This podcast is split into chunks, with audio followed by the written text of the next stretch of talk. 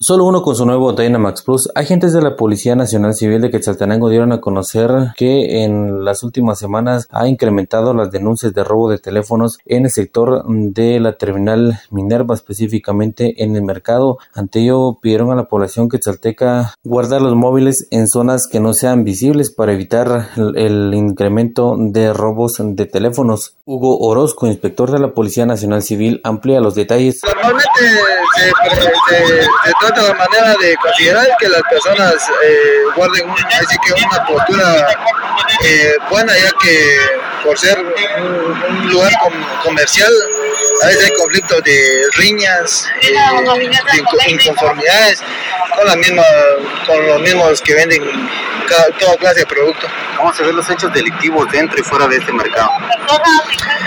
que únicamente aquí se trata la manera de hacer presencia para evitar los robos de teléfono, que es lo, por lo celular se le llama robo de material móvil, cuando que siempre a diario hay, hay, robos, eh, casi todo el lugar, está el terminal, Templo Minerva. Parque Benito Juárez. ¿Cuántas denuncias normalmente se reciben por parte de las personas de este tipo de robos? Creo que aquí en la zona 3 se, se reciben de 30 a 35 denuncias. ¿Son diarias, mensuales?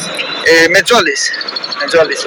Y como le digo, se trata la manera de, de tener el, el, sector asignado así a, cabalidad para tener una menor incidencia criminal.